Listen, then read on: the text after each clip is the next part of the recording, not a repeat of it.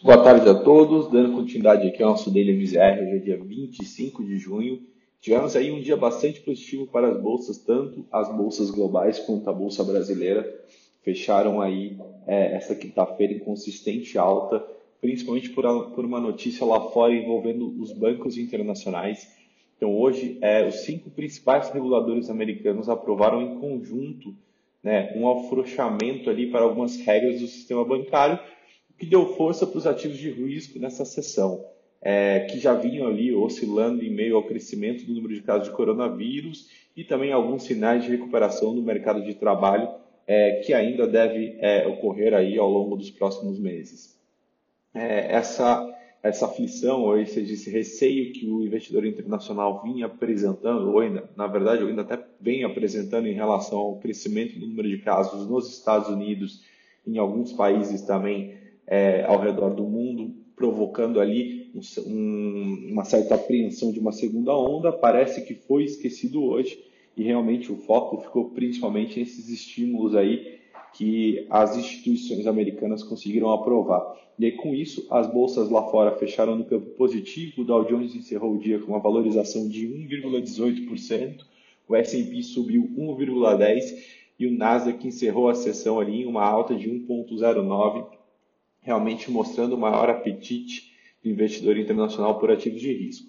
É, naturalmente, assim como o clima lá fora tem ditado bastante o clima brasileiro, o Ibovespa teve um pregão bastante volátil, porém ganhou ali um fôlego na reta final e subiu também, por incrível que pareça, com o suporte dos bancos.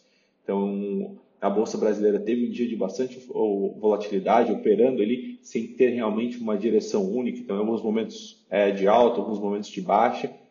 Porém, como a gente disse, ganhou um fôlego ali com, esse, com o suporte das ações do setor bancário e também, como a gente mencionou, influência vindo do externo. Lembrando que as ações bancárias vêm aí de uma série de quedas ali nos últimos é, pregões por conta da medida provisória 944 e por conta disso é natural que, frente a essa desvalorização, é, você tem investidores aí que aproveitem para ir às compras, realmente para comprar ativos que estejam muito descontados e naturalmente você tem aí o setor é, tendo uma valorização ao longo desse dia e como é, é um dos principais setores que compõem o índice, é, colaborou aí para uma alta do Ibovespa como um todo.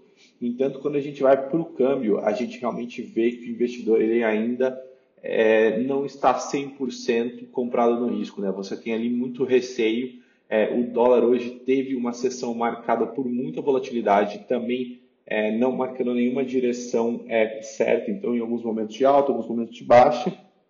E o mais importante, fechou o dia hoje é, se valorizando frente ao real. Né? Então, a moeda brasileira seguiu em desvalorização, como foi ao redor das outras fronteiras do mundo também é, porém, isso ainda mostra um certo receio dos investidores em relação a é, essa possibilidade de uma segunda onda e até mesmo ali os riscos que o Brasil enfrenta em relação ali ao Congresso e aprovação de medidas para estímulo da economia que podem interferir nos bancos. E aí o dólar hoje fechou a R$ 5,35, né? chegou ali a tocar a quase R$ 5,40 ao longo do dia, porém recuou um pouco e fechou aí esses mesmos patamares.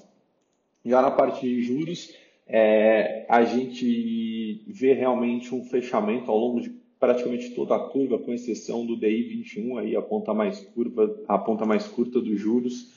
É, acho que a agenda cheia é, de dados e eventos relevantes para a política monetária nessa quinta-feira acabou deixando é, inalterada essa discussão se o país ele terá novos cortes de Selic ou não. Então foi aí é, até uma das principais razões para esse por o DI de um mais curto prazo não ter se movido tanto. É, porém, é, o fechamento da, do, dos demais vértices da curva realmente mostra ali uma expectativa de juros bem menor daqui para frente é, e até mesmo um risco país é, mais baixo à medida que a gente vê o DI 27 ali caindo 2,60 no dia, fechando aos 6,75. Por hoje é bom, por hoje essas são as notícias. Amanhã a gente volta com mais informações. Muito obrigado.